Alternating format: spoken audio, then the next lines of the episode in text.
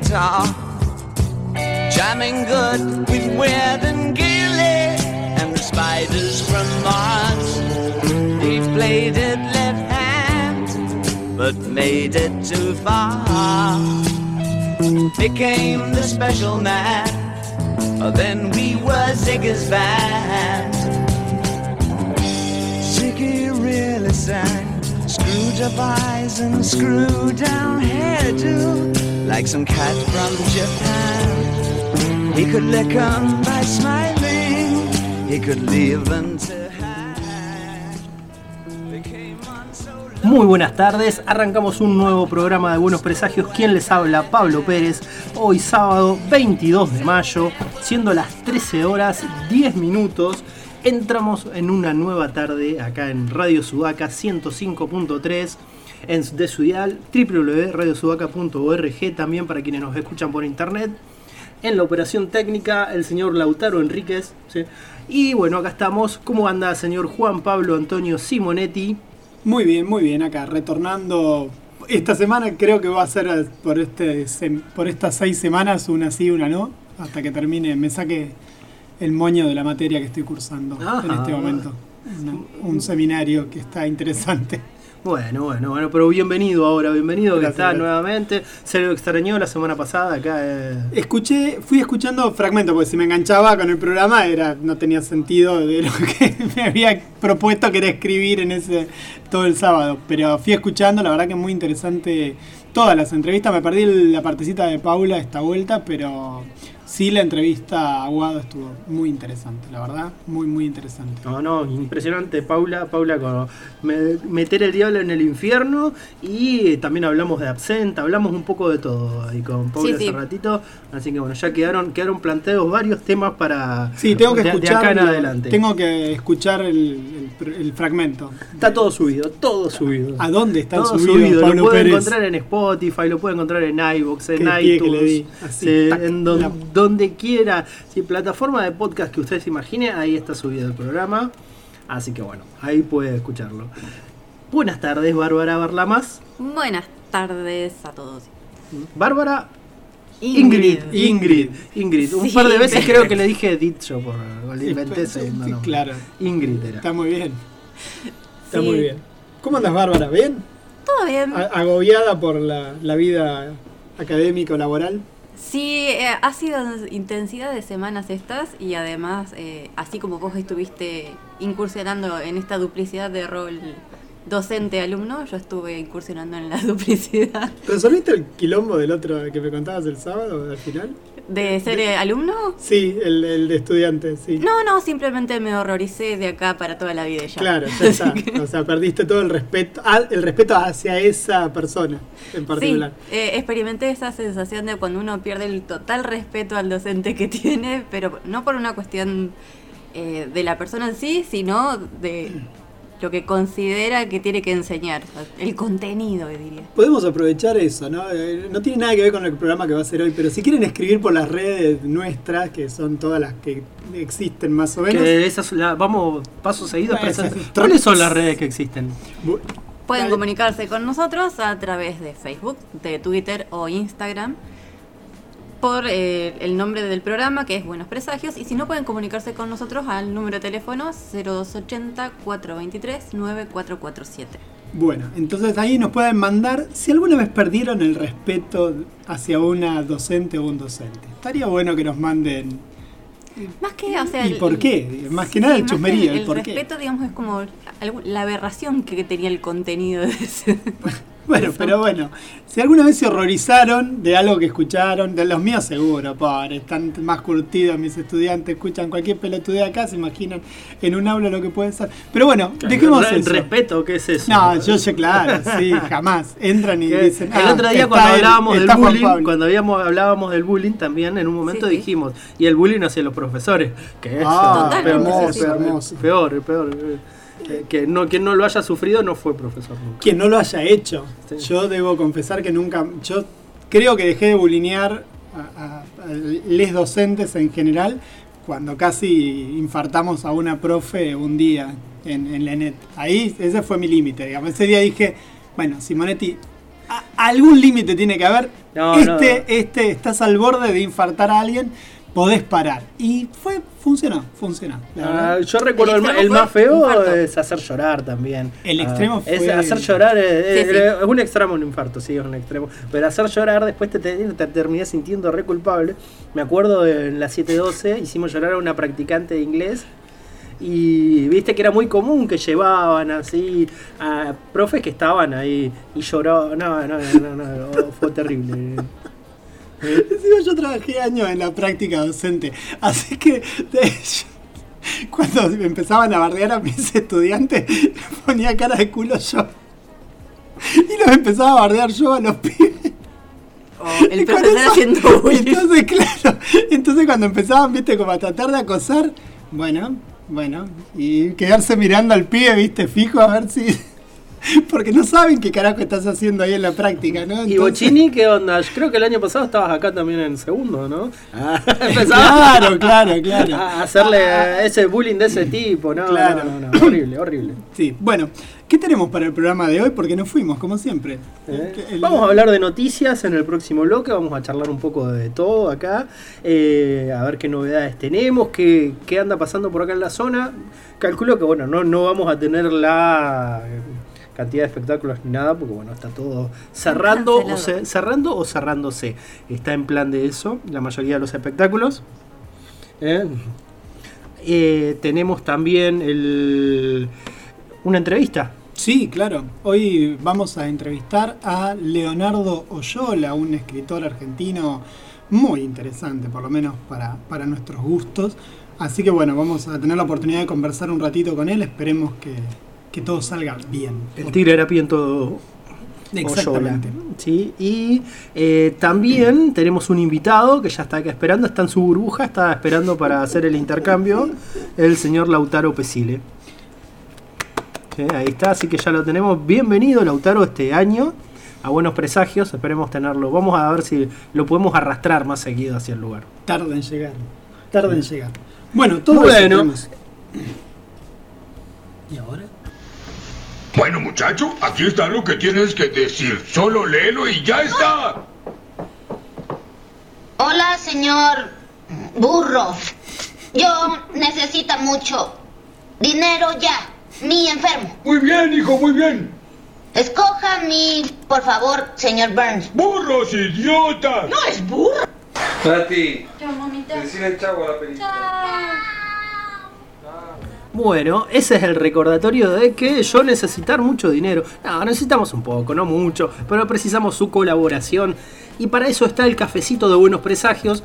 Si ustedes quieren sumar, buscan en la aplicación Buenos Presagios y ahí hacen un humilde, humildísimo 50p. 50 pesos, un aporte, un pequeño aporte para buenos presagios, para poder mantener el espacio, para poder colaborar con la radio.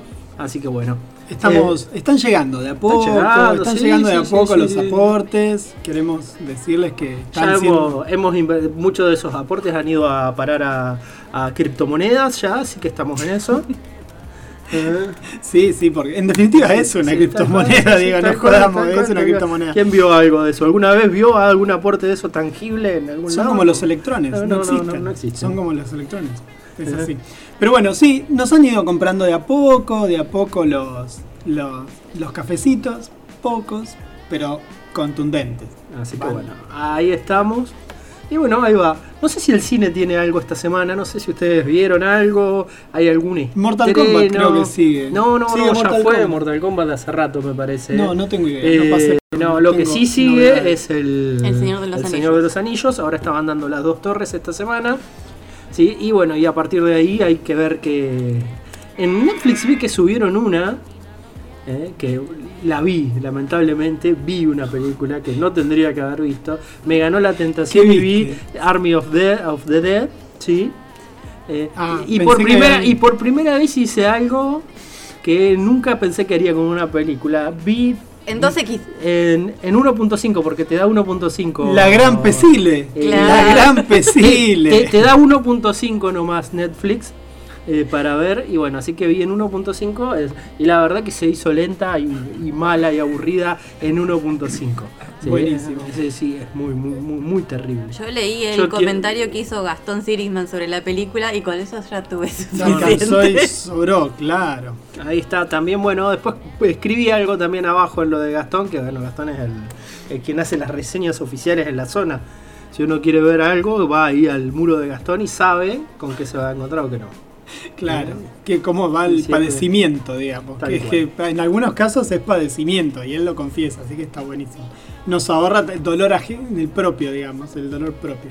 Yo no vi nada esta semana. Bueno, paramos acá, vamos a un tema musical y después seguimos Como porque estamos como señor. desordenados en la mañana de hoy. Si no, arrancamos directamente con las noticias. No, no, no, vamos a la música, por favor, para eso está. Bueno. Eh, cover del señor Chico Buarque, ¿sí? hecho por Pedro Aznar. ¿Cómo se llama, don Uy. Juan Pablo? Eh, ah, para, para que lo tengo acá. Construcción.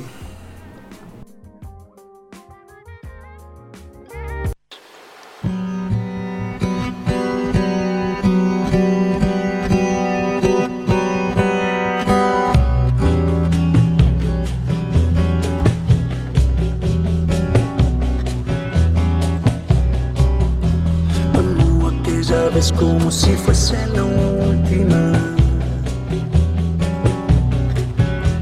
Besó a su mujer como si fuese la última. Y a cada hijo suyo cual si fuese el único. Y atravesó la calle con su paso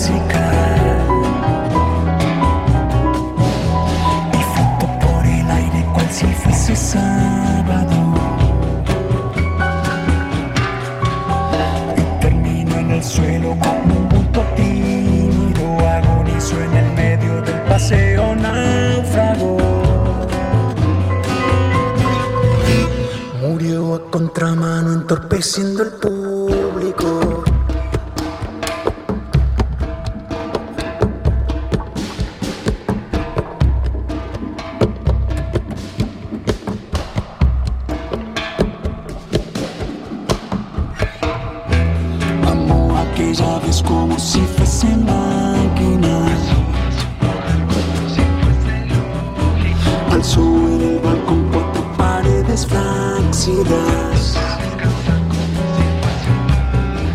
Y flotó en el aire cual si fuese un príncipe. Y terminó en el suelo como un alcohólico. Murió a contramano entorpeciendo el sábado.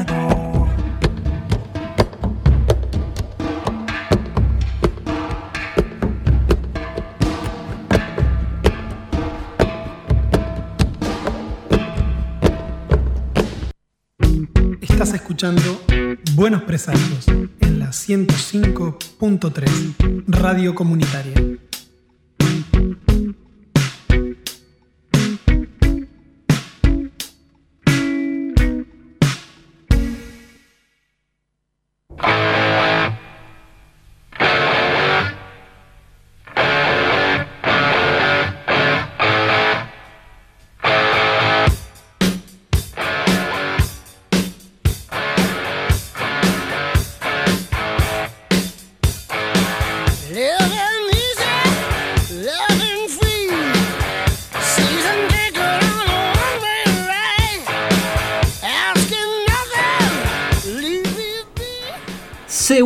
Bloque de Buenos Presagios y acá nos recibe la voz del señor Bon Scott, eh, que ya nos acompañaba la semana pasada, versión de Highway to Hell con Bon Scott a la voz. Hermoso tema. Eh, ¿Y qué vamos a hablar ahora? Vamos a hablar un poco de noticias. ¿sí? Vamos a ver qué, qué está pasando, qué, qué hemos recabado en el... eh, En esta semana. esta semana, sí, semana complicada, semana con la que ya se ha anunciado justificadísimos cortes, no sé, de presencialidad en la escuela. Esperemos que también los cortes esos después se apliquen también en la calle, un poco en, no digo en los comercios, porque también los comercios tienen que seguir trabajando, entendemos un montón de, lugares en los que todavía eh, son necesarios y es necesario que trabajen, pero después la circulación, porque sí, y eso, está bien que esté cortada. Y bueno, y también ayuda a los... Y que también, así como se corta, el gobierno tiene que ayudar a la gente, a los artistas, sonidistas, iluminadores, un montón de gente que vive de eventos y que durante todo este tiempo, este año y medio, ha estado pasándola muy, muy mal y teniendo que hacer un montón de otras changas y otras cosas para poder sobrevivir. Así que bueno, eh, ahí vamos. Después de esto, damos Con esta seriedad. con esta seriedad Claro, que, que, que me, que me caracteriza. usted. Claro. Con esta seriedad yo te haría el comentario de que, o sea, yo cada tanto eh, paso las tardes con mi abuelo y me contaba ayer que estaba mirando fascinado la caravana de autos que iban en Buenos Aires a la costa tomándose el fin de semana largo y se regodeaba de que los fueran a multar a la vuelta. Porque parece que eso es lo que va a pasar, así que aquellos que lo tengan por ahí como posibilidad tengan presente que por ahí puede pasar que los multen a la vuelta. Hermoso. Sí. Hermoso. Yo Mi abuelo está feliz así es, disfrutándolo. Bueno, está, está bien, está bien. Yo tenía una, no tengo una noticia como más, más del palo de, lo que venimos charlando en historietas, es que va a salir en estreno de la, en radio por identidades.cultura.gov.ar eh, el audio en, como un radioteatro del Eternauta. Se llama El Eternauta Vestigios del Futuro, una historieta radial. Y quise entrar al primer link y la verdad que no logré ingresar a la, a la cuestión. Pero bueno, identidades.cultura.gov.ar, sección radio, y ahí van a encontrar radio, ese radioteatro. A mí, yo debo confesar, yo, eh, banco mucho el Eternauta y qué sé yo y qué sé cuánto, pero la verdad que me tiene la pelota por el piso. Pueden, hay un montón ya de historietas argentinas que se pueden hacer más ayornadas que estar volviendo una y otra vez a una historieta de los 60 de una invasión extraterrestre. Y no falta to- y falta todavía, Juan Pablo, que se venga ahora. Juan Pablo Simonetti, el 26344. No, falta todavía que se venga. No, no. Tenemos que estar repitiendo nuestro nombre, señores. Estamos en radio. Sí, sí, sí, sí, sí, ya no, por- no, con un comentario que habíamos hablado hoy con Bárbara de cómo fue la paritaria. cómo son las paritarias últimamente. para que venga la represalia. Ah, ah, bueno. Quedé afuera de este chiste. No, sí, sí, está bien, está bien, perdón. Bueno, y Eh, no, y todavía falta que se venga la, la oleada del Eternauta cuando salga la serie en Netflix. Ah, sí, sí. Que ahí sí. va a ser después. Esperemos que sea un buen producto. Ya con eso. Yo creo que también tiene que ver con que para un contexto de pandemia va mucho con el ánimo el Eternauta. No es exactamente una pandemia, pero Está subido en YouTube, ¿eh? están acá los capítulos en YouTube. Ahí ya en esta, ahora actualizaron ayer cuando miré la página, no estaban, ahora ya están, están como subiditos a canal de YouTube. Se llama el canal de identidades. Están ahí los capítulos, son nueve capítulos y no, a ver, son un poquito más. Para la mierda, conté, qué raro yo. 21, nada que ver una cosa con otra. Y van a ser 22 en total. Así que ya hay subidos 21. Pero bueno, qué sé yo. Es, es como decir, bueno, el, no sé, si hicieran el audiolibro que se hizo de Satman, digo que también una historieta que tiene ya que 20 años y siguen haciendo versiones. No sé, el público se renueva, dice Mirta, pero a mí ya Está de alguna manera... claro, bueno, eso es lo que pasa. A veces no está mal que esas obras tengan ediciones, reediciones y un montón de Y cosas. revisiones, Sí, esperemos re- que a mí lo que me... me- Como pasa con, el, la, pasa- con la obra del señor que vamos a hablar en un rato. Kryptonita que viene teniendo ediciones, reediciones, tiene tenido eh, Me adaptaciones. Me pareció raro una cosa con la última la última edición de Kryptonita, que es eh, que La Nación lo sacó dentro de su colección de ciencia ficción. Me pareció raro. Me pareció al menos extraño que un libro que no es de ciencia ficción, estuvie, que es de fantasía, estuviera como de ciencia ficción. Eso me pareció medio extraño. Y la tapa está preciosa, la verdad que la edición está hermosa, si no fuera que nos va a salir más caro comprarla por... ¿Ya salió esa? Sí, ¿Va a está- ¿Vos decís que saldrá más cara una edición de La Nación? No creo. Sale. Y lo que pasa es que con el gasto de envío, el tema es que acá en- a Trelew no llegan cosas de la Nación. La Nación no llega a Patagonia, a, a, Trelew hace muchos años. La mayoría, desde la pandemia, no, No. Han, han dejado de llegar los diarios. Por eso. Y entonces, eh, algunas cosas llegaban vía Comodoro, pero también eso aumenta el costo. Pero no están llegando libros de la Nación casi. Y, los, y esa colección de ciencia ficción, que además tenía, tenía un, uno, un libro de China Mieville, Mieville que quería conseguir, que era Embassy Town, y no la pude conseguir porque no, no, no llegó nunca. Y en saldo ya no queda. Así que bueno, pero la versión de Kryptonita está y es preciosa. La verdad que el, el libro se ve precioso. Pero bueno, el libro es precioso. Pero bueno, esas son mis novedades al respecto. Y después, bueno, alguna cosa más, pero dale. Bueno, se anunció esta semana que el primero de junio vamos a tener la salida de La vida es una misión secreta. Libro de Carlos Solari, el indio, ¿sí? que reúne textos de sus letras de canciones adaptadas, reinterpretadas con los dibujos de Serafín. ¿Sí? De la, de la etapa solista. De la etapa solista, De sí, sí, sí, sí, sí, de la etapa solista es. ¿sí? Son todos textos de la etapa solista. Del Tesoro de los Inocentes tenemos La piba del Blackbuster, Topacito, puedes oírme, puedes verme, Pabellón Séptimo, Mi Caramelo Machiato, Tu, tu, Viro- tu Beef No Tu Beef, entre otros. Después vienen de, algunos de Porco Rex, del Perfume de la Tempestad, Pajaritos Bravos Muchachitos.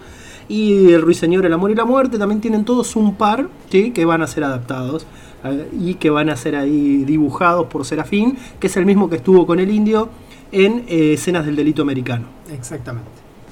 Que no sé si lo leyeron alguna vez. No, ¿eh? nunca lo leí, No, ni lo compré, nada. No, pero, ade- pero no lo leyeron antes cuando lo salía en Cerdos y Peces, la No, no. mayoría de esos textos.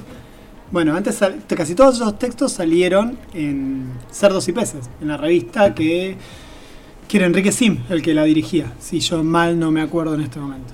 Casi todos esos textos salieron así. Después sí los compiló, los compiló y les hizo la gráfica este chico Serafín, que la verdad que a mí no me gusta como dibuja, así que no lo compré. Pero, pero bueno, y quedará sin comprar este también, ¿no? Porque Bueno, son 25 las canciones y va a estar disponible a partir del primero de junio. Yo siempre pienso que esta es la manera que tiene el indio de, de pagar la la cuota del colegio del pibe. Siempre pienso lo mismo, porque digo, saca un disco, saca un libro sobre sus canciones eh, de- ilustradas. No redis, no, no, no es que agarra y un artista, no este pibe hace su propia interpretación de y recorta el fragmento que quiere. No, no, son literal las letras eh, con otra edición. ¿Es así? Entiendo, en el derecho americano era una especie como. le daba como un hilo conductor a la historia. Él había, él había escrito muchos textos sueltos y es como que le da un sentido. Es muy viejo el delito americano. Eh, estamos hablando de los 80 y él ya estaba hablando de ese libro. Y. Pero qué sé yo, siempre me parece que es como para pagar las expensas, no sé. eh, Está bien, es el- el derecho de él de hacerlo. Pero bueno, no me van a atrapar comprándolo. ¿Qué más? ¿Qué más tenemos?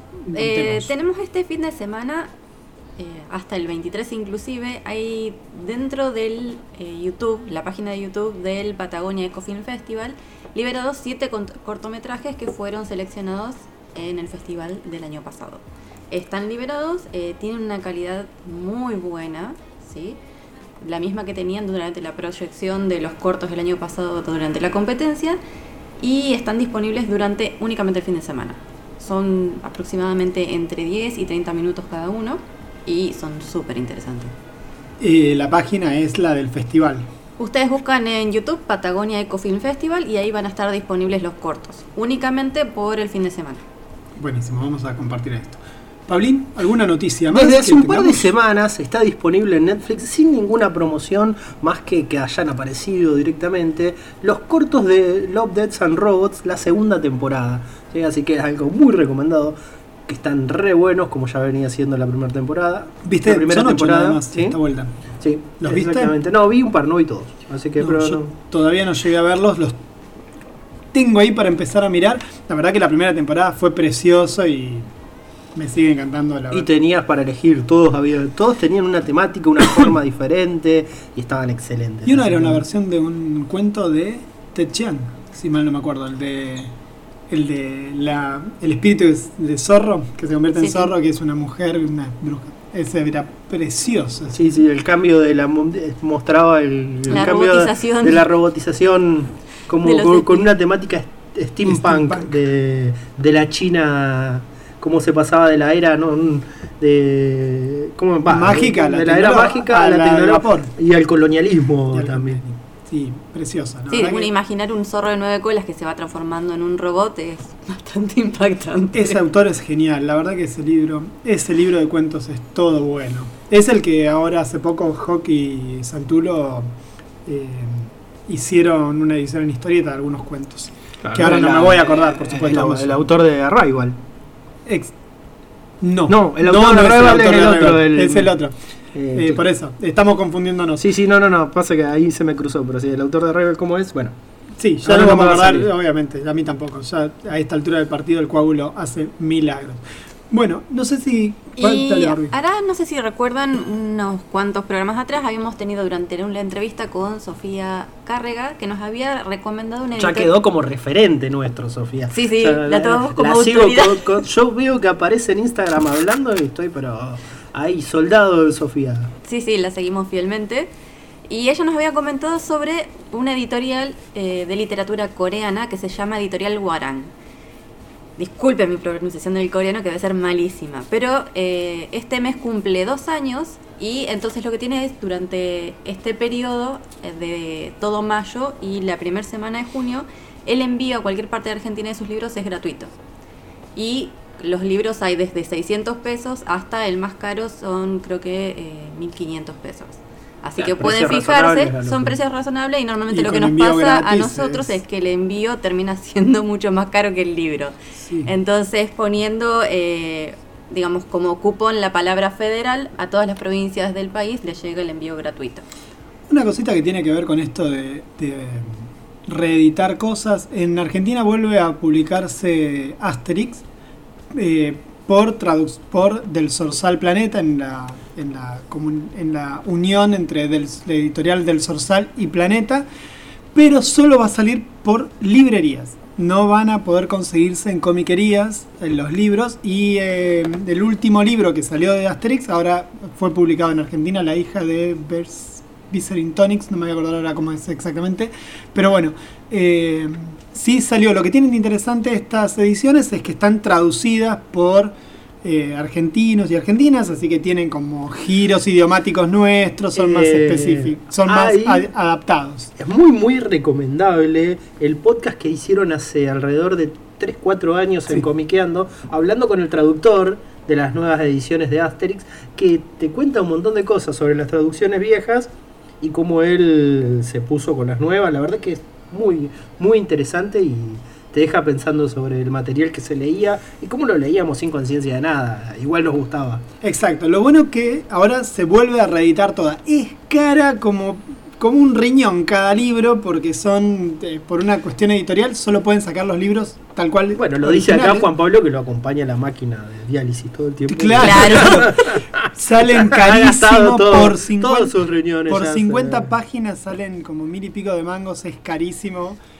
Pero bueno, por lo que cuentan, así lo pide la propia edición francesa de Asterix, que no les permite fusionar tomos en una sola, en un solo libro. Así que bueno, vayan pensando seriamente qué quieren comprar. Yo el que estoy recontra caliente por comprar y me lo voy a comprar ni bien pueda es el de la cizaña y Asterix Legionario, esos dos seguro. Y obviamente este último que salió, que es el que me falta. Pero bueno, esos tres seguro, porque yo quiero leer la cizaña traducida por alguien que, que, que habla como nosotros y nosotros. Quiero ver cómo es ese juego de palabras. Recomiendo que lean la cizaña de Asterix, es una belleza, es genial. Pero bueno. Bueno, anotamos. ¿No lo leyeron? ¿Vos no lo leíste, No, no, Pablo? no ¿No, leí leíste la- cizaña en serio? Es el genial, es, genial. No, no, no, es genial. Mandan a un tipo, un cizañero, a, a que se peleen los galos adentro de, la, adentro de la aldea. Es brillante, yo llorás de la risa. Y con Asterix Legionario seguro, pues todo el juego de chistes, de traducciones, entre personajes de distintos lugares, hablando todos como Bueno, eso, eso es lo que contaban en ese podcast. La cantidad de juegos de palabras que tiene es algo, pero bestial. Es parte esencial del humor de Asterix. Los juegos de palabras, el, el uso del idioma del francés y bueno, que después para traducirlo no era nada sencillo. Bueno, ¿frenamos acá? Eh, frenamos, ¿quiere frenar? Frenamos. Frenamos acá. Para que pueda entrar Lautaro, que lo tenemos ahí. Sí, sí, ahí Lautaro lo tenemos. Eh, bueno, vamos a seguir con un poquito de música. Lo que se viene ahora. Me eh, yo lo, lo tiene usted ahí? Vamos a Eh, decir. Dame un segundo y mientras tanto vamos haciendo como juegos de manos, no se ven. Barbie pero- Recanati, ¿qué Barbie, no? qué. ¿Qué no? Barbie Recanati haciendo qué no. Temazo.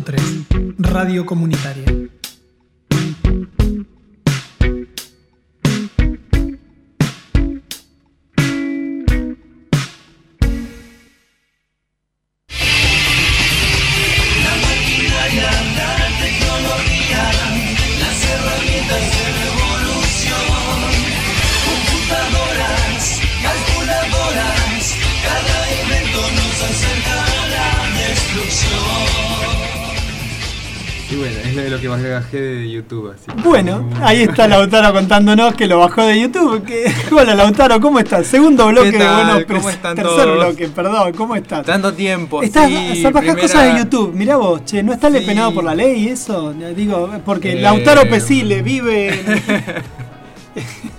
Hagamos una aclaración de qué es. Sí, claro, Sí, no, no este, son nudes fue- de ajenos. Este, fue una sección de la introducción del doblaje latino de la serie Beta X que algunos recordarán de cuando se emitía por aquel- en aquellos tiempos. No, eh, Magic Kids. Magic Kids. Yo la vi por Locomotion. ¿La viste por Locomotion? Yo la vi por Locomotion. BTX. BTX La eh, fue la última serie que hizo Masami Kurumada antes que siguiera indagando y choreando con Saint con Seiya. Saint Seiya, Que es claro. su gallina los huevos de oro. Todavía Sí, no sí. ha logrado matarlas y le sigue exprimiendo. Sí, sí, con más y más versiones de Saint Seiya, pero no, Beta X fue como un, este, una variación así. Personajes parecidos, dibujados muy parecidos. Claro, sí, sí. Había caballos sci-fi. alados y todo, pero no, no. Pero no pegó tanto No pegó como para tanto. Entonces Bueno, Lau, bueno. escúchame, ¿qué- ¿de qué venimos a charlar? ¿Qué nos venís a contar? Sí. Después de tanto tiempo, de nuevo estás de vuelta después de tanto Después de tiempo. tanto tiempo, sí, este, hace unos días, este, mm, Tienen que verlo a Pablo, perdón, tienen que verlo a Pablo como si fuera Sandro, tirado eh, en la parte de afuera, con, con el micrófono en la mano, y le falta decir por este palpitar, nada más. Me falta un pucho y el vaso de whisky. Exactamente, por este No, no, no, es genial. Tendríamos que haberle sacado una foto y después haberlo eh, quemado en público. poniendo temblar así el Claro, el, vibrato Sí, en la voz. De, decí que dejé de fumar porque si no estaría complicado. Está bien. Bueno, ¿qué venís a contarnos, Lau, Sí, esta semana? este, hace unos días había este, vuelto a. Navegando por internet había vuelto a dar con el tema de los deepfakes. Que Deepfake. Estoy ¿Qué medio es? trabado Deepfake, con. supongo, las mentiras profundas, las mentiras. Eh, sí, las- es ¿cómo el sería? nombre que se. En inglés, los fakes se le llama a todo lo que sean cuestiones trucadas. Fotos trucadas, usualmente, que es algo. Por eso, fotos. Este, siempre se habló de Photoshop. Este. Como esa la- foto mía con Gal Gadot, por ejemplo. Por es ejemplo. mentira, ah, en definitiva es mentira. Sí, Se sí, cagan de pero es- risa, no tengo derecho una- a, pensar. En Araceli González y yo, digo, no tengo Claro. derecho. Sí. Eh, pero justamente. Pero eso existe, la de Araceli González y vos. Cuando vino acá. la Ojalá me hubiera podido sacar una foto con Araceli cuando la- vino acá. ¿Y la policía te estaba sacando del teatro español? ¿No, no fue esa? No, no, no, fui muy respetuoso, fui muy respetuoso. Bueno, y entonces, Em, sí, pero a raíz de la, bueno, los avances en redes neuronales, que volvemos a dar con el tema este, de redes neuronales que están últimamente en todos lados, em, estos deepfakes se, em, se han podido este, no solamente este, a- hacer con fotos, sino en cualquier este, clase de multimedia tanto en sonido como en video se puede y es una tecnología que está al alcance de cualquier persona con una computadora medianamente moderna. Eh, hay de hecho tutoriales y cosas que explican cómo realizarlo y se puede alterar video se puede alterar audio para sonar o ver como, como uno este, le plazca, puede hacer hablar a Obama, decir este, que te manda un saludo, este, o, O sea- las, las- las mejores variaciones, por eso uno pone mejores deepfakes en, en YouTube y puede ver, este, no sé, una versión de Terminator actuada por Stallone. Este, o Don Ramón este, haciendo partes de mm, Piratas del Caribe. De ahí en adelante, este, por eso, pues para fines de entretenimiento está, está lleno internet, pero también este, justamente te- como todo en, como todo lo que logra la humanidad también le encuentra una, una beta este, Pero esos son los face, eh, lo- los deepfakes eh, fáciles que hacen ahora. Esos son los deepfakes fáciles, Yo claro. recuerdo que Nicolas Cage y John Travolta en 1997 hicieron un deepfake que fue más complicado. Se sacaron las caras y se las intercambiaron para Face Sí, contra cara. Sí, sí. Sí, sí, un sí. poquito más extremo quizás. Eso es más, Deepfake mucho, al fin. mucho más extremo, claro, claro. Pero entonces, y vamos a vamos al kit de la cuestión. ¿Cuál sería, digamos, un uso problemático de- en vez de las drogas de las deepfakes?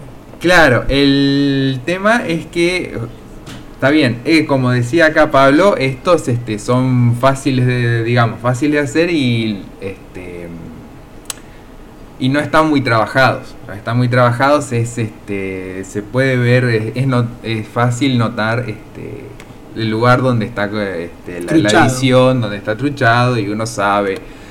Pero em, los que están hechos con realmente con este con conocimiento del asunto y con, con buena tecnología son muy difíciles y hasta prácticamente imposibles de notar en la, la edición o el truco en, en para un ser humano. Y- Pensá que por ahí tu clase de matemática que subiste a YouTube puede cambiarse diciendo con tu propia voz que tenés una sede de Al Qaeda en tu casa. Hermoso. Claro. Bueno, Sí, de hecho, este, Es cierto, sí, ya hay este, mucha gente que fue damnificada por esto, este, actrices de Hollywood, este, que se publicaron este, videos este, con Con- contenido controversial. pornográfico controversial, este, en donde obviamente no habían participado jamás, pero ni lo volverán a hacer. Pero este sí, el, el año pasado este Microsoft eh, sacó una herramienta para detectar deepfakes en los días previos a las elecciones en Estados Unidos, porque también este, esta herramienta en definitiva se puede utilizar para generar contenidos que permitan alterar la manera en que las personas vemos, entendemos acerca de algo o de alguien y tomamos decisiones al respecto. Se puede, por eso, eh, imaginen por eso, todo lo que ya se hacía con Photoshop, que, se, que, que alteraban la percepción de, la, de las personas ante algún, la imagen de alguna persona o de alguna cosa.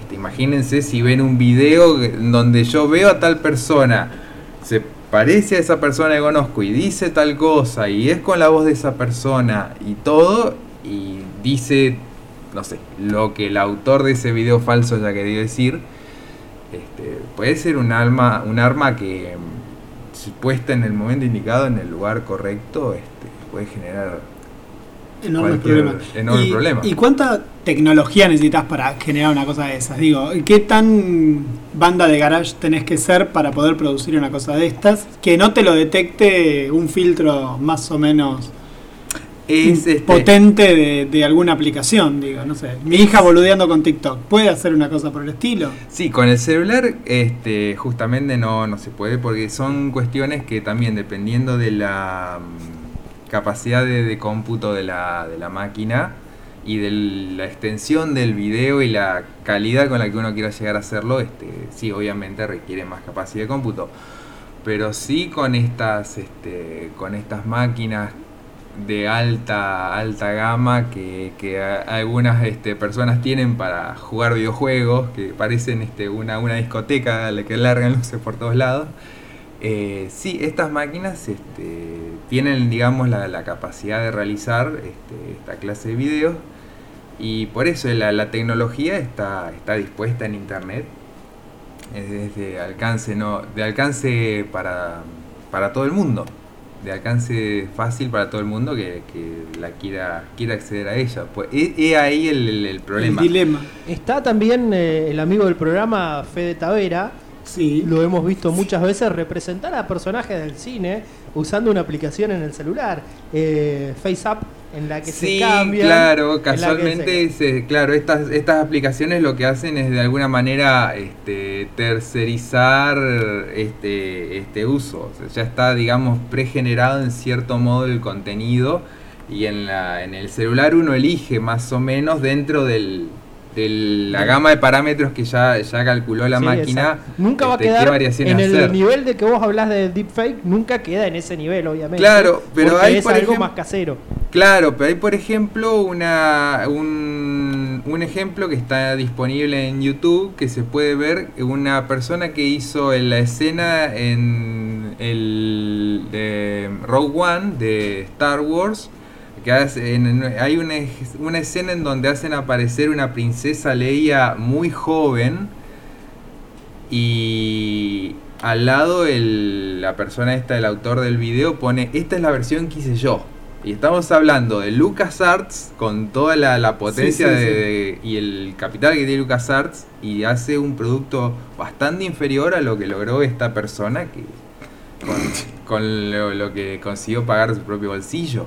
Pero este, es mucho, muy impresionante, claro, cómo es el salto tecnológico Con pocos años. eh, de- con de- unos pocos años, exactamente. ¿Y qué soluciones hay o qué eh, instrumentos de, de defensa hay hoy por hoy? No para nosotros, digo, poco le importa nuestra intimidad y nuestra vida a nosotros.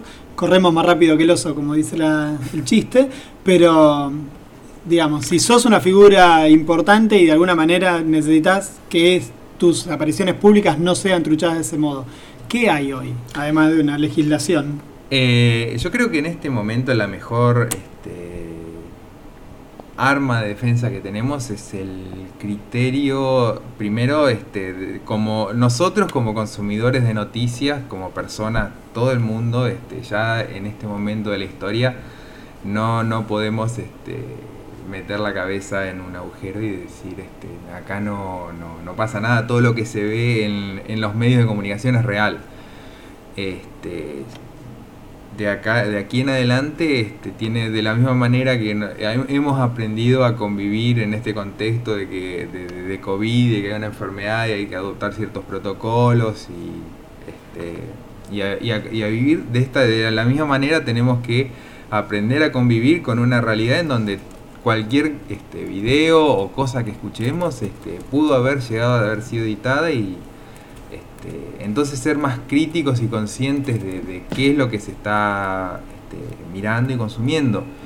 Y quizá también darle más, en ese sentido, más, más este, peso a lo que son las relaciones directas entre las personas y no tanto mediadas por una tecnología que puede estar interviniendo o este, meditar en el caso de reproducir contenidos y cosas que nos llegaron este, a- Bueno, pasó con, parece una pavada, pero digo, pasó con el decreto presidencial. Chubut no tenía el decreto todavía y de pronto aparecen por todos lados, este es el decreto de Chubut, por todas las redes y, Ujú. digamos, y no era muy difícil darse cuenta de que eso no había manera de que fuera cierto y sin embargo la gente estaba y puteaba. Claro. videos. Néstor Pell, inclusive. ¿Cómo? Claro, figurando Néstor Pell. Exactamente. Eh, Sí, en cuanto a la gente, a la, a la gente este, que está en posiciones públicas y mucho de mucho este poder no tienen evitar este que la gente realice cuestiones con, con su imagen, pero sí por eso lo- la gente tiene poder en decidir qué es la- a qué le da a qué le da este a qué le da lugar, a qué información la pone le da le da importancia y qué es lo que transmite y retransmite a otras personas. Ah, Creo es- que eso es lo más importante. Es interesante eso, porque creo que ese es el. Hoy por hoy, si, si hay una tarea docente fuera de broma que tenemos que instalar, educadoras y educadores, es exactamente esa. La de empezar a, a, ser más eh, rigurosos y rigurosas a la hora de enseñar o a la hora de admitir un contenido digital, digital web, lo que sea. Digo, ese laburito crítico de, bueno, si vas a usar un video, fíjate quién es el autor, fíjate qué dice, revisa las fuentes, busca en YouTube si es una página, si, si es alguien que tiene segui- muchos seguidores o no, si tiene, digamos, si Sí. te aparece un contacto, si te aparece un Si está contacto, verificado, la la Eh, fuente, este, exactamente. claro. Y sí, aparte, aparte coincido con todo eso que decís, y aparte eh, también saber de que uno también no, no es este inocuo lo que hace. Uno dirá, no, no soy un influencer. Sí, uno es influencer de, de la familia, de los amigos, de, entonces uno tiene como cada vez que remite o retransmite una información o, o- o manda algún contenido, está teniendo como un, agregando como una, un granito de arena que, Sí, uno no nieve. sabe, uno le parece que uno no tiene, no es importante en el mundo, pero puede uno No, ser sí también parte de la cadena. mundo, perdón, no. Ah, bueno. Yo no sé lo demás, pero. Hay, eh, ahora que estaban hablando de la cuestión de las redes sociales y cómo verificar, eh, en Instagram hay una organización que se llama Chequeado, que lo que hace es chequear la veracidad de informaciones, sí, sí, ahí cabe, dice Pablo, teóricamente y que dicen, eh, A veces, a veces. A veces chequea bien, a veces chequea como quiere. sí, sí, sí, obviamente, ob- es una, organiza- es una fundación seguramente o organización que debe tener su propia agenda, pero así como está esta, estuve viendo que hay muchas similares en distintos países, incluso hay varias en el mismo país. Esta es la que conozco acá en Argentina, pero debe haber otras. Y tiene mucho que ver con esta cuestión de cortar con lo que pasó en un cierto momento con las cadenas de WhatsApp. Claro, exactamente. Eh, me parece que es interesante toda esa partecita de la enseñanza, del de la revisión de lo digital. Tal Lau, cual. ¿Alguna cosita que quieras agregarnos No, en, es- el programa de hoy? La, la verdad que sí, no, no quería este, que esto se transformara en una la columna de Mundo Enfermo y Triste, pero Pero sí, es una mierda. la verdad que sí quería traer esto que me parece, por eso, me parece que está, está bueno en realidad tener, tener conciencia de que estas cosas este, existen, están, están, están para, para matarse de risa, ver, uy, mirá qué cosa, qué, qué divertido que se puede ver este Terminator actuado por Jim Carrey. Pero este, también ser consciente de, bueno, de que no, no, ya no se puede este, tomar todo lo que se ve en, en una pantalla como cierto. Y ser por eso crítico, cada vez ser más, más crítico en este, la- las informaciones que se manejan y que se absorben, porque uno también después este, charlando, hablando, este, actuando, retransmite, replica todo eso, toma acciones que tienen una implicancia en, el mundo real, justamente.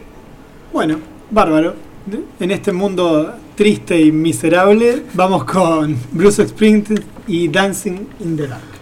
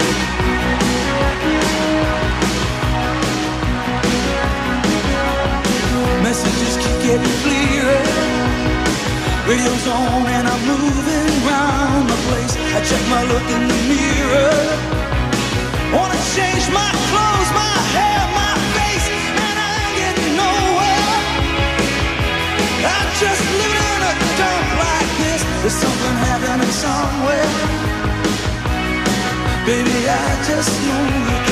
You can't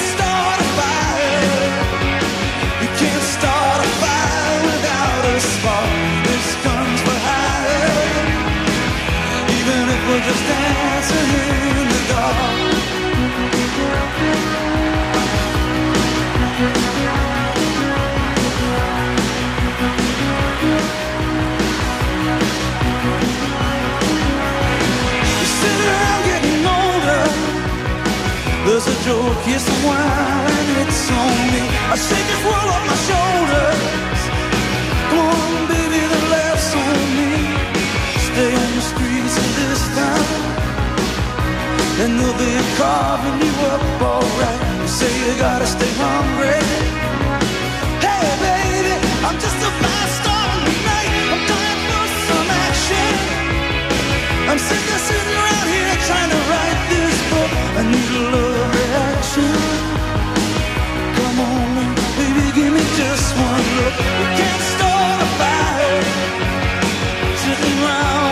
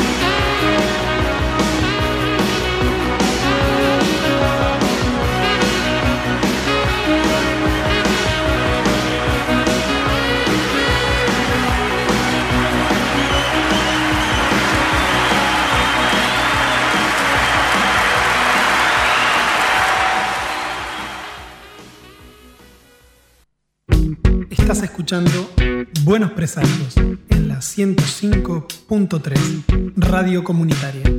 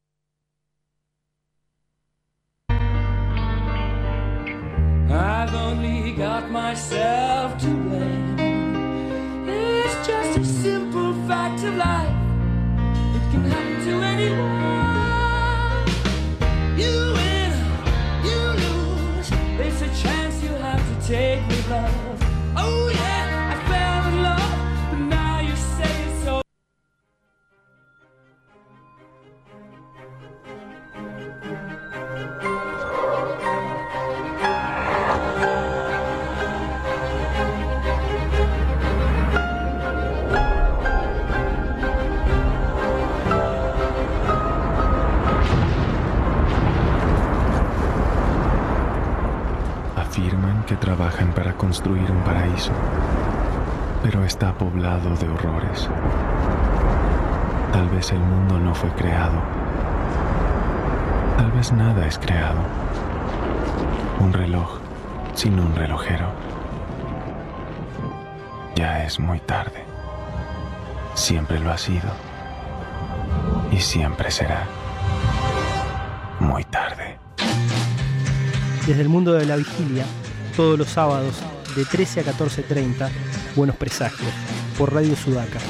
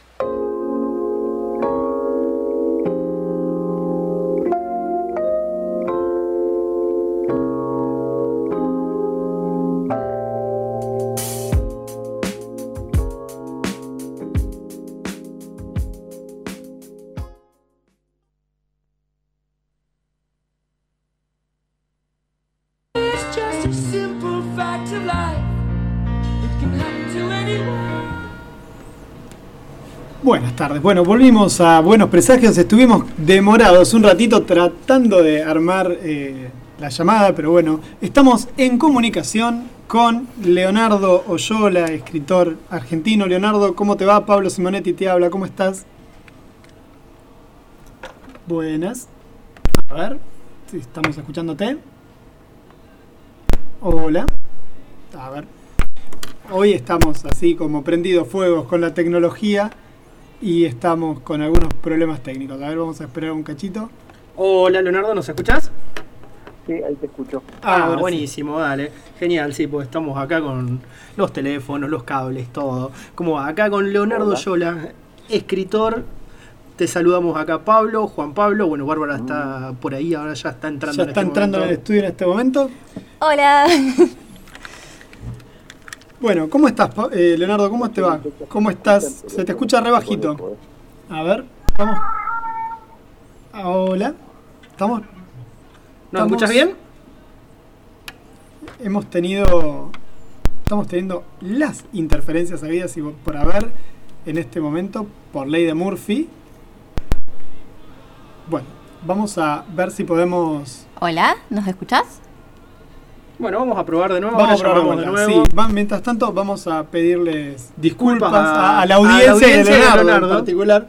No, y con el otro teléfono que estábamos probando tampoco funcionaba. Entonces, Ah. por ley de Murphy, hoy no está caminando la cosa. Estamos esperando a ver si nos podemos comunicar con Leonardo Yola, que es un escritor argentino, ha trabajado en Rolling Stone, ha escrito para la Orsay y además tiene una innumerable cantidad de novelas escritas. eh, Novelas, cuentos. cuentos. Sí, sí. fue mm, adaptó, no sé si él se considera guionista de historietas para mm, porque también participó en la construcción de una de las eh, de los guiones de la historieta de una de sus novelas, pero vamos a ver si podemos estamos hoy, esto es un No, no, en este estamos momento. Viendo si ya sale la comunicación con Leonardo. por Que ahí está. Porque bueno, venimos ya. Venimos averiados. pe- peleando con todo lo. con la tecnología. O- y ahora se cortó porque por ley de Murphy todo podía salir para el ojete y sale para el ojete en la mañana de hoy. Pero bueno, vamos a ver si retomamos las comunicaciones. Mientras tanto nosotros vamos a hacer nuestros pasos de baile que estamos acostumbrados a hacer mientras estiramos. Hola, ¿cómo va. Leonardo? ¿Nos escuchas? No quiere... No, hay- no quiere chancho en misa, ¿eh? No hay caso. ¿Es la ficha? Hoy no No sabemos sé si qué es la pasa. ficha de acá. Bueno, a ver. Leonardo, ¿nos, se puede, ¿nos escuchás ahí? Hola. Hola, Sí, ¿cómo va? Eh, Leonardo, ¿todo bien? todo, todo tranquilo. Ah, bueno, ahí te estamos escuchando, Leonardo, ya estamos en comunicación por fin, después de tantas idas y vueltas. Mil disculpas, porque bueno, esto pasa. No, por favor. La, la tecnología es así. Eh, bueno, saludos desde acá, desde la Patagonia, un gusto hablar con vos, un gusto por fin poder comunicarnos y, y bueno, ya venimos siguiendo tu obra hace un montón y es, gracias, a, gracias también al señor Rodolfo Santulo, que hizo intermediario también, un genio Rodolfo con el que hablamos eh, el año pasado y que bueno, siempre estamos en contacto con otro gran, gran escritor acá de- que, que tenemos en Latinoamérica. Y bueno, aprovecho para mandarles un saludo a todos los que hacen el programa ahí, a, a Juan, y a Pablo, a Bárbara, y ya que lo mencionan a un hermano que nos dio la vida y que quería escribir, cariños ahí a, a Santulo, que bueno, debe tener más frío que nosotros en su Montevideo. Sí, sí, me imagino. ¿eh? ¿Cómo estás? Eh, ¿Todo bien? ¿Cómo te trata esto? Eh, ¿cómo, te trata nuevamente ahora en cuarentena estricta? ¿En, en qué parte de Capital? tengo? ¿Estás en Capital o estás en Provincia de Buenos Aires? Primero. No, estoy en Capital. En Capital y bueno, ahí lo escuchan a, a mi gato San Peckinpah, que este, anda medio loquito con todo esto de tenernos todo el día adentro. Pero nada, eh, a ver, eh, yo me siento un privilegiado dentro de lo que lamentablemente nos está tocando vivir. Eh, parece que nosotros teníamos una importante conexión con nuestros mundos internos y todo. Eh, por un lado estuvimos un poquito más preparados para esto, por otro, como todos, ya estamos cansados, extrañamos mucho lo social. Eh, mi hijo vive en la costa, yo no lo veo desde que pasó esto. Eh, a mis viejos tampoco los veo desde marzo del 2020 y eso la verdad que es eh, lo, lo más embromado. Eh, a, a hoy, al día de hoy, ya mi mamá maneja muy bien la videollamada, todo. El año pasado a esta época era dolor de cabeza ver cómo lo hacían. Este, mi hermano que vive cerca, la verdad que eh, por todo se está re que te forzando, porque les hace las compras, están ahí. Eh, mucha gente del barrio ha fallecido por, esto, muchos conocidos. Y la verdad que lo que también te enoja, eh, te indigna más bien, es este, tanta gente aprovechando esto desde un momento político y la desesperación y el egoísmo que, que puede mostrar uno como ser humano. Eh, parece que obvia, a ninguno le, gusta esto de estar encerrado. Por otra parte, ¿qué más tenés para defenderte? ¿Pero ¿Qué más tenés para hacer con esto todo? Mi hermano que está eh, ahí al pie del cañón con mis viejos y a la vez es docente, profe de historia. Todavía no tuvo la primera dosis de la vacuna. Eh, entonces, por un lado, igual donde él se maneja, enseguida suspendieron las clases.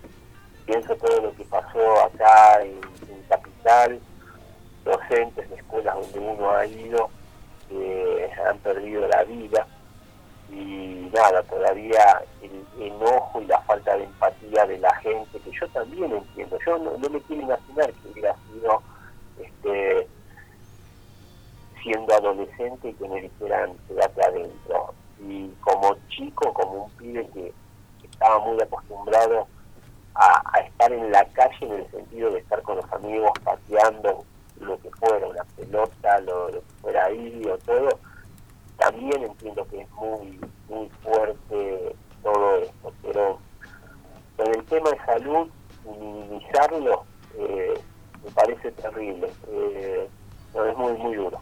No, sí, más ustedes viviendo eh, en lo que es Capital, Gran Buenos Aires, todo lo, lo nuevo, lo que conocimos ahora como AMBA, que la situación es desesperante, sí, se entiende perfectamente y, y hay que acostumbrarse y hay que sobrellevarlo mientras esto pase.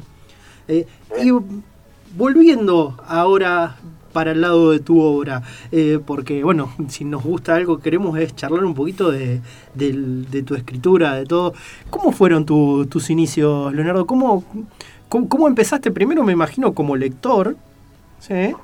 Y que es lo que nos lleva a todos y es lo que nos arrastra a todos, por lo menos acá también en la mesa, como lector y cómo arrancaste como lector y cómo eso terminó siendo eh, un oficio, ¿sí? Después la escritura. Y a ver, contando a grandes rasgos Sí. la, la línea histórica y este segmento, es, este, yo empecé a leer de, de, de- de grande, digamos, de adolescente, eh, en los cortes de luz de la crisis energética del verano 88, eh, 89. eh, nada, eh, no, no tenías luz para ver la tele ni escuchar la radio y bueno, tenía que preparar la materia que no lo había leído como vago. Justo la otra vez me preguntaban también qué primeros libros recordás. Y sí, yo como primeros libros que recuerdo, pero que no los terminé de leer, eran los que me daban de forma obligatoria en primer año del secundario, eh, Teatro Nacional. Que debe haber estado bueno, pero uno por ahí a esa edad no tiene esa cabeza, ni tiene ese acercamiento y sobre todo donde vivía yo no, no me producía ninguna empatía todo eso. Eh, los árboles mueren de pie, de casona, este, nuestra Natacha, odiaba todo eso. Y después, bueno, eh, me habían dado el segundo Crónicas Marcianas de vago, creo que por ver un capítulo de Alf y después quedaban seguidos en División Miami, no, no leí lo que tenía que leer Pero bueno, Alf, todo, todo se perdona si es por ver Alf, me parece. Alfred no- eh, hay muchas genialidades en Alf, que no, no- eso de que haya explotado el planeta porque todos a la vez eh, se quisieron se- eh, conectar en el secador de pelo. Hablame de crisis energética. Por un lado te, te hace cagar de risa y por otro lado te- ahí te dice, ¿ves? El narcisismo de todo nos va a llevar a la extinción. Este, nada. Y Bueno, me, me llevé esto y tenía que leer tres relatos y terminé leyendo todo el libro. Me encantó. eh, Crónicas Marcianas de Bradbury. Y por más que era ficticio, por más que claramente había expediciones hacia Marte y otras cosas, y había nombres que eran anglosajones y todo, para mí muchas de las personas que estaban ahí eran de la matanza. ¿entendés? Para mí eran gente que yo podía entender por lo que estaban pasando eh, que me producían identificación. Y de ahí en más me, me puse lector. Es como que encontré algo que, que me gustaba. Yo tenía un compañero de secundario que siempre lo veía que estaba leyendo y que estaba leyendo estas colecciones que después me vine a dar cuenta que eran emblemáticas, eh, las de Minotauro. Claro, las decir. y eh, fui a que me prestara y en un arranque leí mucha ciencia ficción. De hecho, uno de los libros que me marcaron un montón a mí fue La Naranja Mecánica de Anthony Borges, porque ustedes, bueno, por ahí son más chicos. ¿verdad? Apenas. No, no, apenas, ¿eh? la- eh, habíamos arrancado la democracia, eh, La Naranja Mecánica como película estuvo prohibida hasta el 89-90 acá. Eh, la, la editó ABH. Entonces me pasó que yo leí primero el libro y después vi la película y me fue una desilusión enorme la, la película, porque el libro me había flasheado un montón, pero por otra parte también me había puesto loco todas las referencias que entendía que había en uno o dos ultraviolentos de los violadores, ¿viste? Entonces ahí es como que empezaba ya a hacer un verbo que es más propio de el siglo XXI y de la era de internet que era limpiar viste todo lo que me era resorte para llevar a otro lado eh, me gustaba. Y bueno vas creciendo. Creo que los libros son como la pelota que buscan el jugador los libros se buscan en el momento en la jugada que estás de, tu vida y es lindo este, engancharlos. Por más que tengas eh, cerca de 50 años te encontrás con los tres mosqueteros de, de eh, o lo que sea, hay una evidencia del eco que va existir en vos con respecto a eso, eh, que te va a hacer vibrar en ese momento. Y eso me, parece que es maravilloso. Después lo otro, lo- los libros te esperan. Entonces, eh, está bueno eso. Nos quedábamos escuchando atentamente y medio flasheando mm, todo lo que ve- venías diciendo. La otra cuestión también interesante que tiene la literatura es que cada relectura le encontrás alguna cosa nueva. Vos mencionabas Los Tres Mosqueteros, yo hace rato que no lo leo, pero pensaba que qué le voy a encontrar la próxima vez que lo lea, ¿no? Esa, esa vuelta a leer que tiene que ver también con el camino que vos recorriste. ¿Qué, qué estás releyendo en estos momentos o qué estás leyendo en estos momentos? Y en, en este momento yo tenía una asignatura pendiente que era el manga. Ah. Eh, me, me faltaba este eso había tenido como todo pibe de acá eh, su momento anime con este Meteoro este algo de Astro Boy mucho de Massinger ya era grande cuando Cuando salió Dragon Ball y mi los hermano caballeros. Mal con Dragon Ball lo, lo grabábamos a medianoche en el Magic Kid este, para verlo después al otro día mientras desayunábamos y después nos íbamos a laburar. Este y, y nada después obviamente ves las películas eh, Ghost in the Shell Akira y todo eso entras a un universo que está ahí alucinante pero me faltaba la lectura así como previo a encarar el proyecto de escribir Kryptonita, me adentré a- al mundo de las historietas y encontré algo que me pareció alucinante. Entonces, viste, cuando te dan esas listas caprichosas de los 10 libros del año, los 10 libros que te llevarías para leer en una isla, los 10 libros que salvarías de un incendio, todo, siempre meto dos o tres novelas gráficas, historietas, cómics, como le quieras llamar, los gallegos te veo o lo que sea, porque me parece que son más que extinguirlo de la literatura, eh, me parece que son un género más, como si estuvieras diciendo es un policial, es una de terror, bueno, acá tenés un soporte, un apoyo importante también con la ilustración y un par de reglas que para mí eso también son importantes, las reglas dentro de, de cada género. Y el manga este, me, me faltaba y eh, en nuestro país, eh, con una editorial como Ibrea a la cabeza, hay una variedad importante como para poder eh, entrar a eso. Eh, tengo mi costado sencillo porque yo también soy un tipo simple, este, tengo un botón que dice sí, otro que dice no y así funciono. Y me gusta mucho, me divierten pero muchísimo todo lo que tienen que ver con este deporte. O sea que Takehiko Inoue está ahí en la lista seguro. ¿Cuál? Perdón. Inoue, con la Slam Dunk. Sí, sí, sí, sí, sí. Mira, justo eh, acabo de terminar de leer el, el, el Slam Dunk y el 1 y no sé si lo alcanzaron a ver la nueva edición que hicieron acá o todo, vos acá la sobrecubierta y tiene la, la naranja, la pelota. He visto fotos. Tiene- y tiene la- los poritos. Te juro que lo tocas, re emocionás. mi, mi hijo que, que hace básquet, este, y que no veo hace rato y todo, me puse a llorar.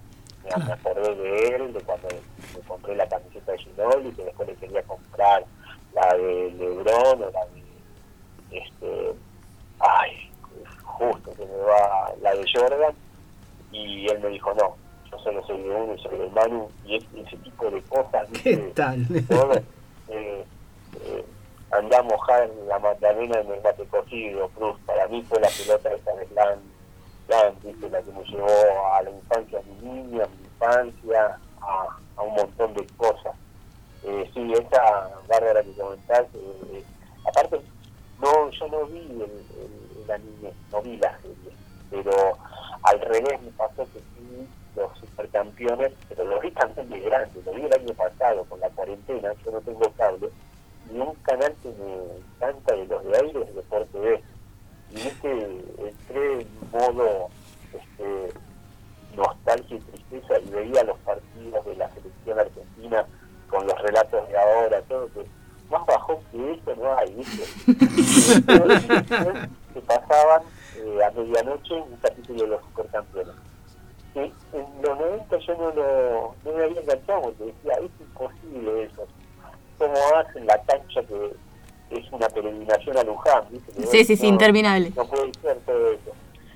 Y nada, me, me reenganché, le entendí la, la mística, el cariño, enseguida hacer la transposición, así como hablábamos antes de los tres mosqueteros que vos decís. Sí, estás hablando de la policía de- del rey. ¿Qué tengo que ver yo con la policía del rey? Sí, que su momento fuiste joven e impetuoso como D'Artagnan y que tuviste tu Athos, tu Portos y tu Aramis, y Dios quiera todos hayan tenido en su vida a sus tres mosqueteros, ¿viste? Y vos mirás esto y vos decís, y vos en la vida trataste de ser este, Oliver, Subasa, y está bueno que hayas tenido ahí un ladrero como son para poder hacer la jugada. Y ni hablar este, la chilena que es imposible este, haciendo, usando los postes y el travesaño a los hermanos Corioto, por otra parte es como la de Francesco. Ya está, vamos, vamos con eso. Acá nos escribe un, un oyente, eh, un amigo de acá de la casa que siempre nos escucha, con el que, que nos escribimos siempre. Germán nos dice, yo le vendí el tomo de Slanda. Sí, totalmente. Sí, sí. totalmente. Bueno, Germán es un a- amigo, este, mi hermano también que, que dio la, la vida. Y nada, con él, este, cuando estaban fuera las épocas de, de buena vista que dio la película de Cristonito y la serie, este, era un lujo ir a comprar, porque a mí me prestaron mucho historieta, pero en ese momento no podía comprarla. Te reentiendo, Era, Leonardo. era un lujo y no, yo, a ver, yo creo también en el karma, ¿viste? Y entonces está el asunto de seguir leyendo nuevos autores, todo, pero también ahora cuando uno puede, así como yo sé que es privativo para alguien gastar 1.300 pesos, lo que vale una novela mía, publicada en Random, este, a la vez a mí me están eh, devolviendo, ayudando y alentando a que siga haciendo lo que soy, un escritor apostando a seguir contando nuevas historias más allá de lo comercial o no. Te iba a preguntar eso, perdón, te interrumpo un cachito con esto. Tu novela, La Última Ultratumba, sale primero en versión digital, entiendo que por una cuestión de necesidad de- del momento de la pandemia, pero no sé si es exactamente así. Sin embargo, nada, yo esperé a que estuviera en papel eh, para, para tenerla, digamos, la novela en casa, eh, pero me pasó que rápidamente estaba pirateable, por decirlo así. No, no, ¿Qué te pasa con esas cosas? ¿Qué te pasa con, con, con la piratería tuya o ajena? ¿Qué, ¿Qué te pasa a vos como autor y qué te pasa mm, como lector? Mirá, eso me parece que depende de, de cada uno. Yo, como lector, no lo hago porque ya no puedo escindir de leer y escribir. Ya no puedo escindir de, de yo como persona soy un escritor. Yo no voy a andar jugando a, a los demás. Esto es como cuando te podías colar en el tren. ¿entendés? Y yo necesitaba llegar a Capital. Si podía ahorrar eso, lo ahorraba. Estaba perjudicando a quién y sí, no lo sé. Pero yo no voy a andar este, ni, bueno, ni de hecho no leo tampoco en Kindle ni nada por el estilo de eso, todo porque este, yo sé que eso lo va a perjudicar a un autor o algo. Ahora, cuando me escribe un profe, que va a dar en un bachillerato de adultos, en un barrio carenciado, eh, para ocho personas, que en su bolsillo les va a fotocopiar Kryptonita, este, y me pide encima la, autorización para decirme yo sé que está mal, pero jamás van a poder comprarlo al libro, mirá si no le voy a dar esa autorización.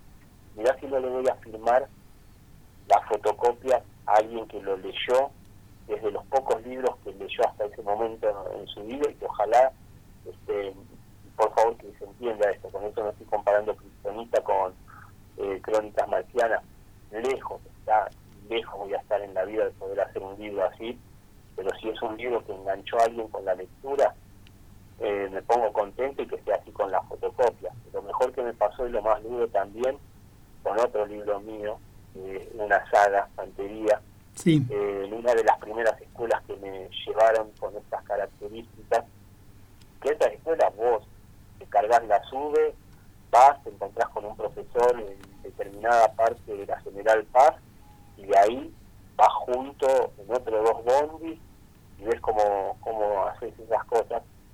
Eh, él daba santería y uno de los alumnos, que era un sodero, que había cobrado el aguinaldo, que se compró sacrificio para, para leerlo, porque quería leerlo así, porque sabía que iba a ir yo y quería que yo lo firmara en un libro, no en la fotocopia. Y esto, viste, vos decís, este tipo con el aguinaldo podría haber destinado a otra cosa, podría haber destinado a llevar a comer a, a la mujer y a los hijos una pizza afuera, ¿me entendés? y decidió por un libro. Entonces, ¿yo qué voy a andar pensando en eso? Lo, choto me parece, vos tenés la plata para comprar el, el libro, lo que sea, y decís, lo voy a, lo voy a bajar. Lees los primeros capítulos y decís, no es para mí, y después en Goodreads le pones un regular porque decís esto, lo otro, eso no es leer. Leer es un compromiso directamente con el con el libro, con el autor, que yo te entiendo, leíste las dos primeras páginas y decís, no es para mí, que es la puta madre, me clavé con este libro, no, lo, podés cambiar, cambiarlo, no regalalo, eso lo, lo puedo entender. Pero me parece que son la- las reglas lo que hay y después estoy convencido de algo, que a una editorial grande, este, realmente le humillara en lo económico la piratería, ¿vos te pensás que no estarían pero detrás de eso, como en su momento acá cerraban locutorios, les hacían una multa tremenda a, por bajar música, parte de Sadaí y todo. Sí, sí, seguro, no, no, no, no, no, no existiría, no habría forma. No, no existiría y aparte porque de verdad justo también el mercado nuestro diferente al de otros países, yo que tengo la suerte que me hayan publicado en España, en Francia, y que ves cómo es la otra manera, los números de acá, eh, uno los ve y son altos para acá, pero no, no son una diferencia. Entonces, nada, yo también entiendo a la gente que le cuesta este, llegar a ciertos libros, y yo me voy a andar diciendo. Yo lo que me pongo contento es que digo, tenés ganas de leer algo mío. Entonces, bueno, este, ojalá llegaran esos libros. Los que salen por editoriales más chicas, independientes, no tienen la distribución que tienen los grandes pulpos editoriales. Eh, que esa es una gran ventaja todo. Con respecto a lo que vos decías de Ultratumba, fue así porque fue la, la pandemia. Salió primero esto y todo, que ellos ya lo veían por ese lado, de que era la manera que por ahí iban a recuperar, y bueno, por suerte después se dio de, de otra forma y vendió, pero el libro había quedado ahí en pole position, había llegado el jueves, eh, ahora si no me equivoco, el 19 de marzo, y a la noche habló el presidente y decretó la, la primera cuarentena, la, la fase 1. La más estricta de todas, sí. Claro, y porque el libro iba a ser novedad de abril y que íbamos a presentar en la Feria del Libro, yo ya tenía la gira preparadita. En febrero, y no había dicho, si tenemos las computadoras para la mía, la compramos alguna, este, no, no, que no vamos a endeudar, yo ahora en abril cobro por la feria, cobro por ir a Rosario, cobro de Mar del Plata, la sacamos de Titicaca. Después fue, hola, ¿qué tal? La concha de la lora, no andan las computadoras, se fueron los precios a, a la nube y bueno, jamás pude volver a comprar una computadora nueva. Estamos todos iguales. Estamos- claro, estamos todos dependiendo de eso. Te hago una pregunta que tiene que ver con las novelas que mencionabas hace un ratito, eh, Santería y Sacrificio. En teoría era una trilogía, o ¿qué pasó con eso? O yo le pifié con y quedó cerrado en Sacrificio. Es una tetralogía. Tetralogía, mirá. Sí, sí, sí, son, faltan dos libros más, Aquelarre y Amén. Y nada, uno va creciendo, va aprendiendo y bueno, sabe cómo, cómo cuidar sus cosas. Entonces, yo estoy tratando de... Dosificando. Eh, no te estaría siendo honesto si te digo eso. Es algo que, eh, mira, ya que estábamos hablando de Slam y del básquet y todo, vieron el último baile de... No, igual es comparar con una cosa que, aparte que no vamos a decir que somos Jordan ni a palo. De las Dance, hay, hay, hay otras eh, hay otras cosas que van por fuera de, de lo más sagrado y lo más lindo que es la lectura y la escritura. Entonces es bárbaro. Eh, vos eh, podés hacer, llevar algo adelante con algo que yo escribí. Yo lo mínimo que te pido es que me cumplas con, con lo que me corresponde. No me cumplí lo que me corresponde y bueno, mira, la tengo acá en el celular. Ah, Está sí, sí, perfecto, se entiende. se entiende. Sí. ¿Con Golgota pasó algo parecido? ¿Que no hay reediciones? No, no, con Golgota es un tema, porque también en un acto de, de sincericidio eh, me volvieron los derechos, yo lo podría reeditar, pero es la única novela que, que siento que no, no pude ir más a fondo de lo que pedía la historia. Ah, Y eso tuvo que ver con que tuvimos una oportunidad única que a mí me llevaron a, a Ibiza y de ahí yo pasaba a España. Y los editores me decían que para ellos era un golazo porque aparte tuve una temporada ahí importante en España y que para ellos era un golazo si yo iba y ya presentábamos un, un libro nuevo de cómo, cómo le estaba yendo a Chamamé y todo y eh, yo he tenido mucha suerte en esto y no es lo, lo típico eh, digamos que te pasa tan tan rápido entonces digamos que a manera de gratitud y por pedido de esos editores que se habían jugado por chamamé y que nos había ido así de bien y todo, eh, el asunto que a mí me, me parece era acceder a lo que pedían. Eh, un par de años después, hoy ni hablar, hoy yo sé que eh, no vuelvo a hacer eso. Este, entonces, yo, ojo, hay gente que me dice que Golgota es mi mejor novela, pero es una sensación muy personal, muy personal, yo sé que podría haber entrado más en la voz del lagarto. Eh, el conflicto que cuentan está en todo, pero cada vez creo más en tratar de desdoblar. Eh, y nada, eh, o fíjate, eh, te ponen un deadline cuando firmas un contrato, cuando te dan un anticipo y más eh, una editorial grande, todo. Yo, eh, Ultratumba la entregué casi seis años después, pero necesitaba de verdad eh, meterme más adentro para poder ficcionalizar todo lo que conté y para mí lo- los principales, las principales lectores de Ultratumba iba a ser gente que había estado privada de su libertad, gente que aún está cumpliendo condena y que pudieran leer y festejar la ficción sabiendo el asidero de verdad donde estaba. Vos no es que entras a la unidad penitenciaria, salís, picás algo y te pones a escribir. No, tal cual. Bueno, eso viene eh, a partir del 2012, ¿no? Empezaste a hacer talleres y a ir eh, asiduamente a, a las unidades carcelarias. Sí, sí, fue, sí, eso fue también todo un aprendizaje y está bueno. Yo, el día anterior habíamos ganado libro del año con Cristonita y un, un festejo y una cosa muy generosa y sumamente este uno no espera este, eso traducido en escena, en agasajos Sí, sí, sí, sí. y al otro día haber ido a cuadras nomás eh, donde se realizó todo esto eh, a un mal llamado instituto de menores, mal llamado correccional y estar con, con los chicos ahí en un taller que dan daban dos colegas, eh, Ferrari y Juan Matio y nada, los chicos cómo se sabían trepar en las rejas para tratar de ver a la gente en Santa Fe y Juan de Justo, solo por el hecho de ver gente, porque extrañaban eso en la calle.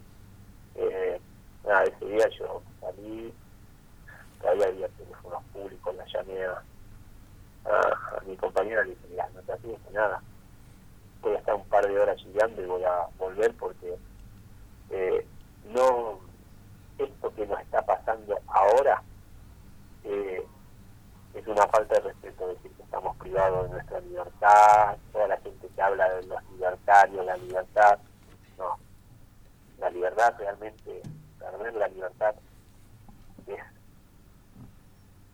tremendo, es 70 veces 7 esto eh, y nada que ver, nada que ver, Este, de verdad pasas a ser un, la carátula de un expediente y no una persona, el trámite, vos ahora decís el trámite para vacunarte, lo que sabés lo que es el trámite adentro por una valla aspirina, te duele la cabeza, que llega a dar apendicitis, sabés lo que es el trámite para llevarte a, a un hospital, eh, la movilidad, custodia, todo, y mientras se hace ese papeleo, se puede derivar en una peritonitis, y si te morís en el trayecto, y bueno, era la burocracia. Entonces, nada, empezás a mirar las cosas mucho, pero mucho desde otro lado, y agradecer siempre las oportunidades que tuvimos, porque hay otra gente que no. Fíjate que nosotros estamos hablando acá de literatura, estamos hablando de leer. Hay gente que a la edad a la que nosotros pudimos acceder no tiene ni siquiera eso. Entonces, eh, creo que es muy muy fácil poner el- la, la letra escarlata, marcar al que se equivocó, marcar al que se desesperó y eligió un mal camino, eligió lo peor, eh, desde todas las cosas que uno pudo tener. Claro, y muchas veces ni siquiera se habla de elección. Para mí, por ejemplo, ni siquiera es elección. Es gente que viene ya de viviéndola mal de generaciones y generaciones. Que no ha sido una elección de vida, es su vida, no le, no le tocó otra. Yo solo te doy un ejemplo de algo que tampoco alcanzo a entender, pero significa este zafarte de esta mierda que nosotros estamos viviendo, ir a vacunarte a Miami porque no querés esperar la tanda etaria en cuanto a edad lo que a vos te corresponde. Ahí estás hablando de un término que fue como un eufemismo tremendo del gobierno anterior que habla de la meritocracia.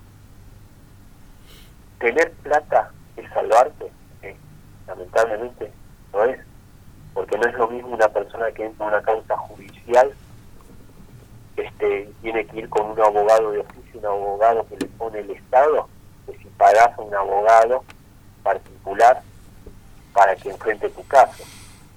Vos tenés un programa en el prime time como PH de Andy Kuznetsov, donde un letrado como el señor Burlando puede decir tranquilamente que él eh, ganó una casa de más de un millón de dólares eh, defendiendo y logrando que dictaran inocente a una persona que sí había hecho el hecho por el que tendría que haber cumplido condena.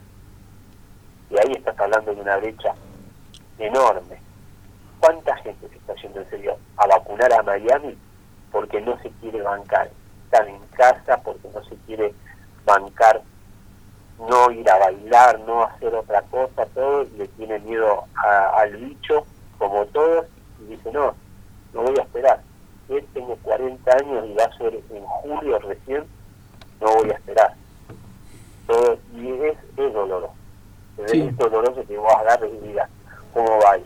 La doble página de la otra vez de Diario La Nación, por un lado diciendo eh, la vergüenza de las ferias en el conurbano que no respetaban el eh, Distanciamiento social. y en la página de la derecha diciendo ahora en Palermo las cervecerías se llenan al mediodía Sí. Fue. clase. Sí, eh, po- pornográfica esa doble vara que, que no ya ni, ni siquiera disimulan. No, no, no. Es, lo dijiste perfecto es pornográfico pornográfico realmente Eh, a ver, dos cositas primero. Primero, eh, te digo que, bueno, Germán ahí escribe de vuelta y dice que lo honró tu comentario, eh, Germán Tolosa. Y bueno, y otra cosa, eh, ¿sabes qué? Bueno, con tus novelas, el otro día veía tu charla TED en la que hablabas de covers, ¿sí?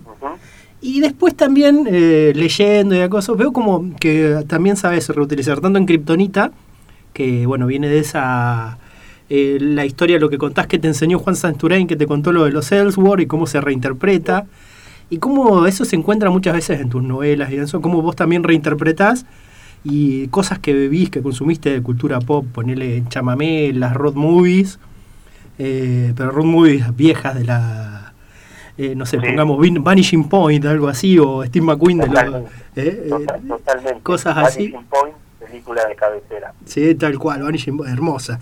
Y después también, y el otro día leía, hace un par de semanas, justo había leído El fantasma y la oscuridad, ¿sí? Tu cuento, y también lo interpretaba un poco con la película El fantasma y la oscuridad, porque se da como un, un, un un espacio bastante parecido, y cómo te es muy interesante cómo te retroalimentas, y hay un montón de referencias por todos lados en tus obras. Música, cine, lo que se ocurra. Sí, como que las historias básicamente tienen el mismo plot, pero después es cómo vos la podés notar de vida y cómo lo querés contar. Y bueno, Sí, sí. para mí siempre fue eh, lo narrativo del cine y la televisión. Después cuando entro a, a los libros, eh, me pareció fantástico porque es este, como tener el presupuesto ilimitado para algo. Desde que Claro, es funcioné en, en cine y televisión es muy triste cuando ves una serie y te das cuenta que tenían toda la guita en los primeros capítulos y ya lo último ya es prácticamente teatro filmado porque decís, claro, quedaron sin presupuesto. O, o. Eh, o tratar de ver ciertas cosas. La otra vez este, nos devoramos Halston, la biopic con Ewan McGregor. La recomiendo un montón. Igual te das cuenta que pusieron toda la guita en contratarlo a él, en Bill Pullman y Vera Farmiga, los capítulos que aparecieron ellos, y después todos los otros actores, y eso me pareció maravilloso. Vos buscás el currículum de cada uno de ellos y eh, figuran como eh, eh, obrero latino número 2 en la película o algo así todo, y que fueron a un casting y que todas estas personas, la misma actriz que hace de Liza Minnelli, supieron que era la oportunidad de su vida y dejaron la actuación de su vida. Lo que pasa que a la vez de Juan McGregor, que es el actor de nuestra generación, da una de las actuaciones de su vida que a la vez de dale Ewan otra más, me metes adentro, viste, ves el loco eso. Entonces, nada, todo, todo eso creo que para la, escritura va como piña. Yo no me banco ni ahí las Rápido Furioso porque para mí las películas de los 70 con los autos de verdad, incluso las series, tanto Los Duques de Hazard, eh, Las Aventuras de Jota o El Sheriff Lobo, veían los autos, esos autos, esas lanchas que también las llegamos a ver nosotros en, en nuestro tráfico, eh, en nuestras calles, en nuestras rutas, cómo chocan, el ruido, cómo se hacen pelotas. Y vos decís, no me lo banco a- al pelado Vin Diesel en un auto de computadora. ¿eh?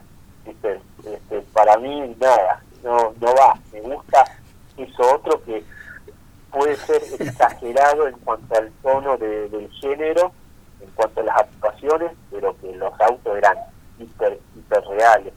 El fantasma de la oscuridad es un cuento que quiero mucho porque podía hablar de ciertas cosas que hablábamos cuando íbamos a Tucumán con mis primos y con otros de esos años así tan oscuros, de gente que incluso llegó a tener una educación, seguía creyendo en el familiar, seguía creyendo en eso, y una figura triste, lamentable, tanto para la humanidad como nuestro país y en situaciones como esa, que tiene que ver con la iglesia.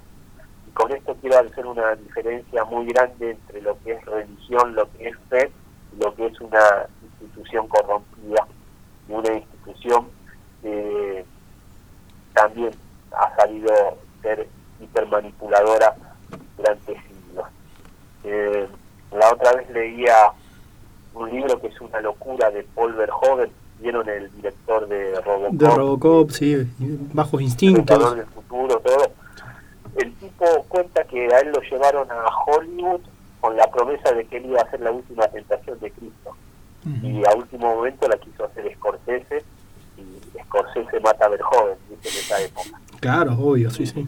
Y el chabón se quedó requete caliente y hizo, dice que eligió el, el guion de la película, como ya lo habían llevado a Estados Unidos, eligió el guion de la película que tuviera el peor nombre, a ver qué hacía. Y ahí eligió Robocop. y, cuan- y cuando vio eso, dijo, este es mi Cristo, este es mi Jesucristo Cyberpunk. Por eso lo hace que a Murphy le disparen los tacazos en las manos en lugar de, de crucificarlo. Hace que la resurrección sea robótica.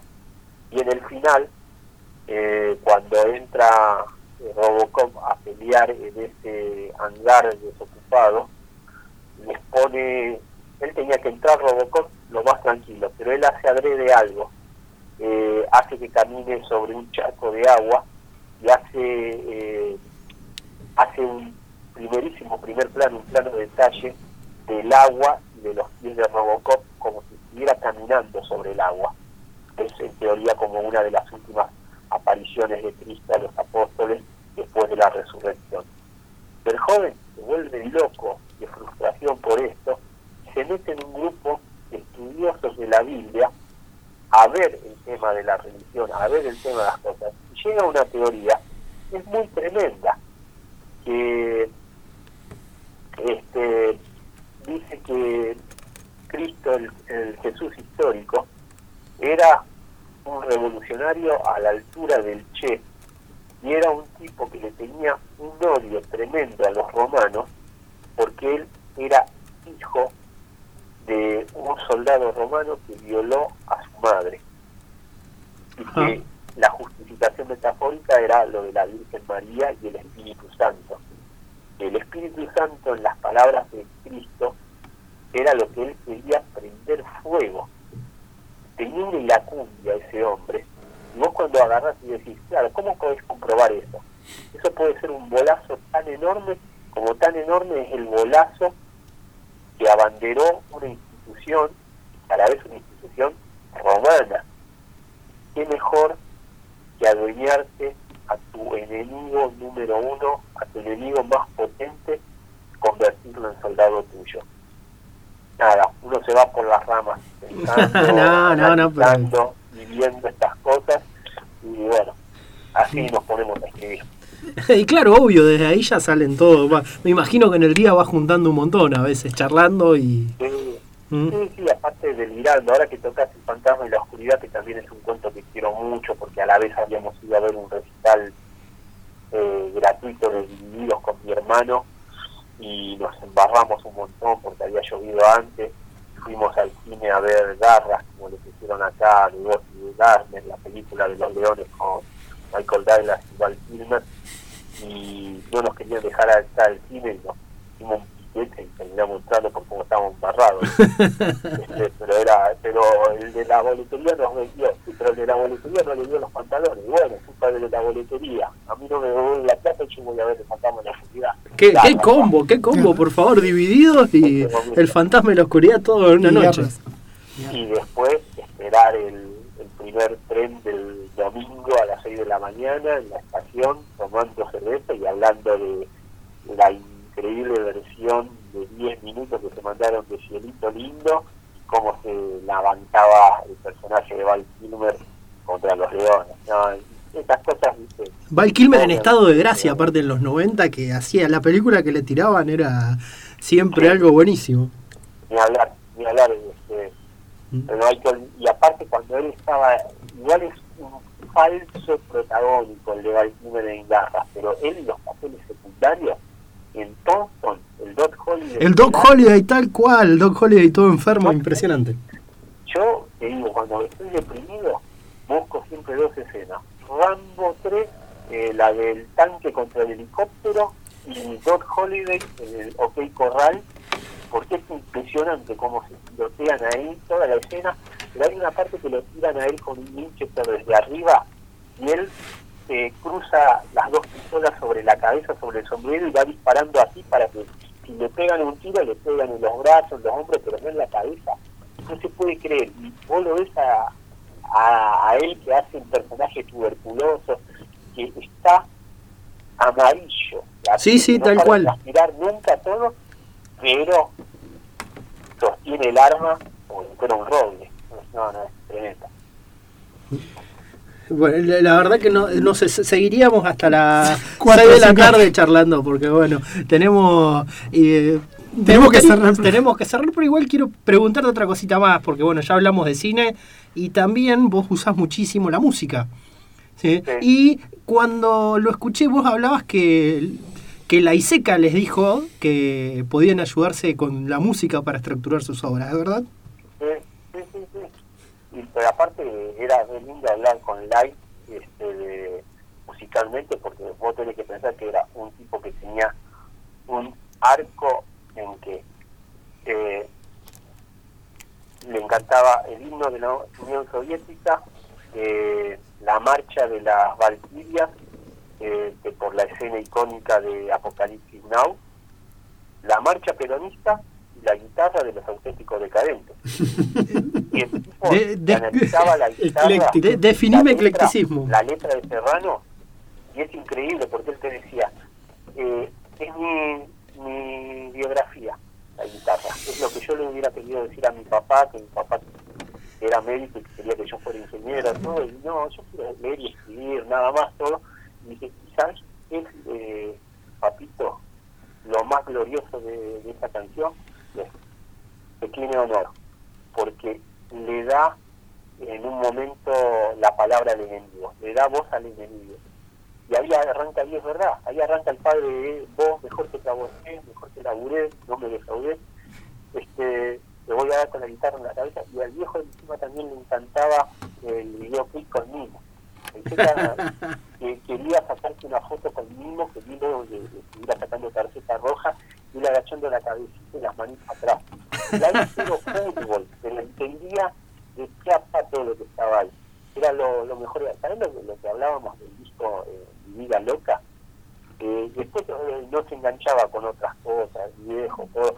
Era muy agradecido de, de Ciro con este, lo que le hizo el homenaje con los piojos, el balneario de los doctores Crotos, toda la historia, todo, pero el tipo, la Iseca secretamente, él quería que los decadentes le hicieran la canción. No, Mirá. El profesor y Bueno. y. To-. Bueno, to- todavía están a tiempo, eh, to- hay que, hay que hacérselo llegar a... Hay que a- hacérselo a- saber.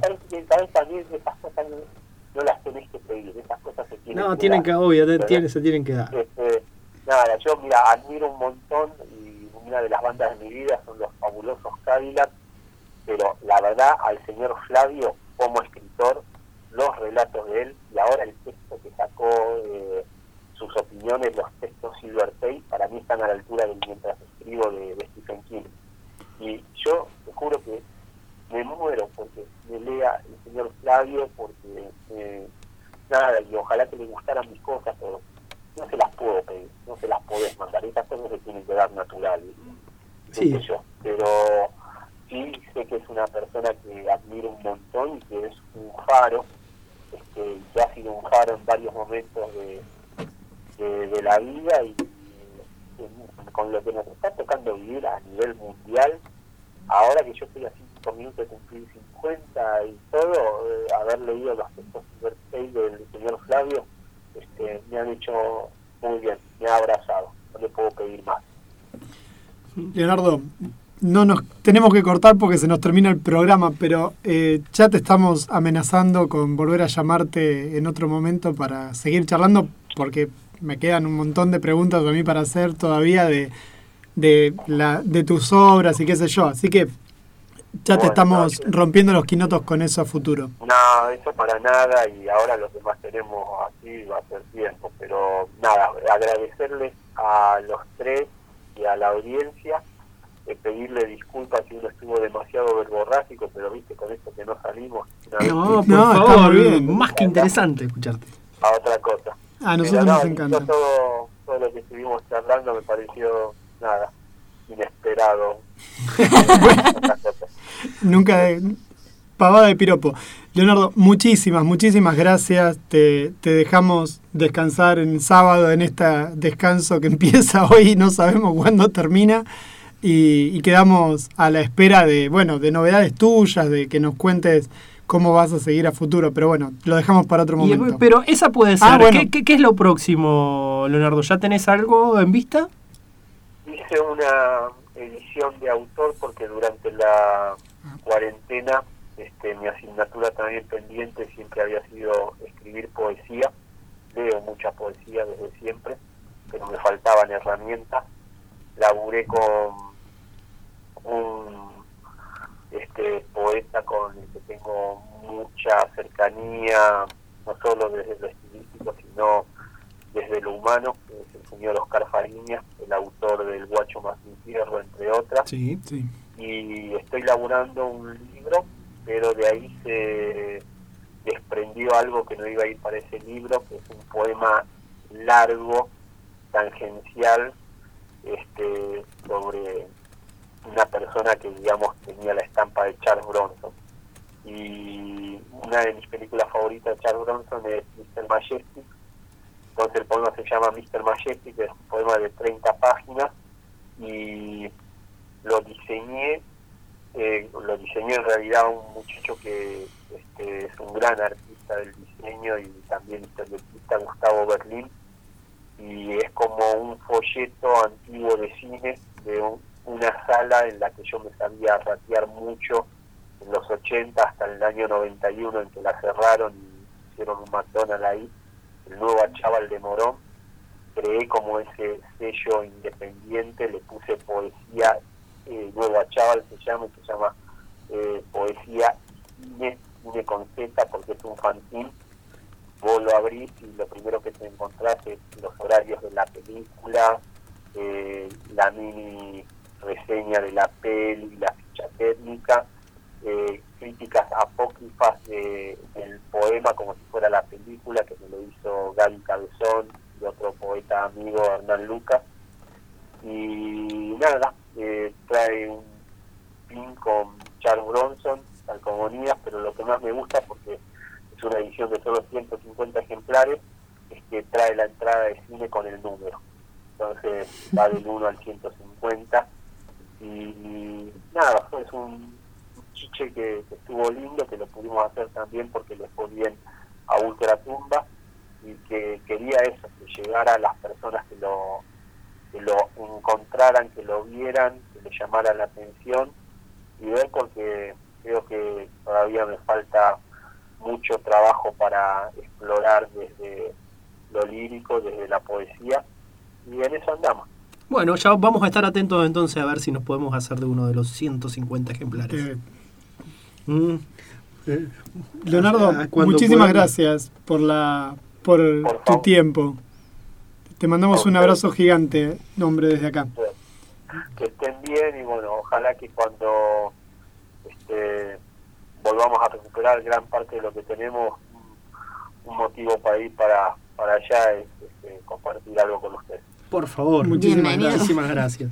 Eh, Bueno, este fue Leonardo Yola, sí, autor argentino, sí, autor argentino de Kryptonita, Chamamé, Ultratumba, muchísimos cuentos. Así que, más que agradecido por la charla, agradecidos los les tres acá, ¿sí? vamos a hacer un pequeño corte para hacer un separador en esto. Vamos a escuchar un poquito de Dire Straits, Los Sultanes del Ritmo, y ahora venimos para despedirnos.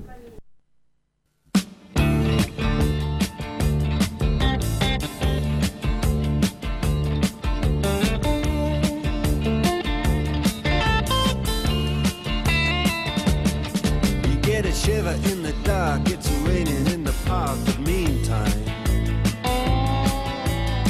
Sound of the river, you stop and you hold everything. A band is blowing Dixie, double fall time. You feel alright when you hear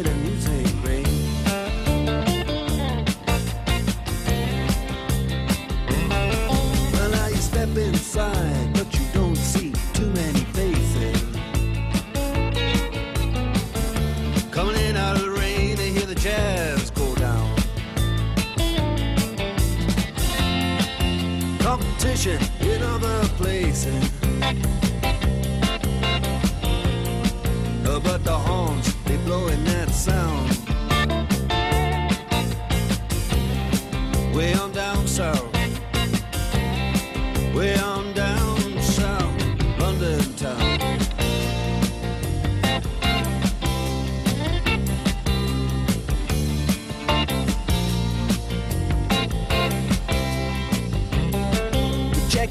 Guitar George. He knows all the chords. But it's strictly rhythm, he doesn't wanna make it cry or sing. If any old guitar is all he can afford, when he gets up under the lights play his Último bloque de Buenos Presagios. Nos vamos porque nos echan, porque si no, seguiríamos charlando. De hecho, Bárbara sigue charlando con Leonardo por teléfono. Eh, realmente impresionante la charla de hoy con Leonardo Yola. ¿Qué te pasa, Pablo? Que estás No, haciendo seña no, con el penado no, 14. te- nada, te, nada, estoy viendo. Eh, armando ya para que eh, empiece a sonar de fondo. Y entra Bárbara en eh, éxtasis total porque estaba charlando con Oyola de, histori- de manga. ¿no? De manga, De manga, de manga. Bueno, Yo creo que hoy nos hicimos todas groupies, todo, todos groupies de Oyola. Yo ya soy un groupie de Oyola, así que no tengo ningún problema. Me quedé como con una hora más de charla de preguntas. Solamente con Kryptonita teníamos como pase dulce. Sí, Pero- quedaba de Kryptonita, todo lo que vivió él con lo que fue la adaptación, eh, un montón de cosas que, que él fue viviendo ahí. Que nos cuente más de la ISECA también. Él hizo talleres literarios, lo conoce muy bien a, Alberto Laiseca y bueno, un poco. Saludo también a Hernán Vergara, que ha sido un estudioso y conocedor también de la ISECA acá local. Sí, sí, aparte, bueno, ha compartido también mucho con la ISECA Hernán, así que bueno. Eh, Nos vamos porque no nos queda otra. Bueno, nos vamos, podríamos, hoy sí que podríamos hacer un buenos presagios de compañía, Y con- seguir, seguir Sí, sí, todo sí. el sábado a la tarde, sí, traer grupos Yo invitados y bueno. Estoy en éxtasis total. Bueno. Muy Eh, contento. Así que LJ, bueno, nos vamos, Lautaro Enríquez en la operación, Juan Pablo Simonetti, Bárbara Barlamas y Pablo Pérez en la conducción. Esto fue Buenos Presagios hoy sábado 22 de mayo.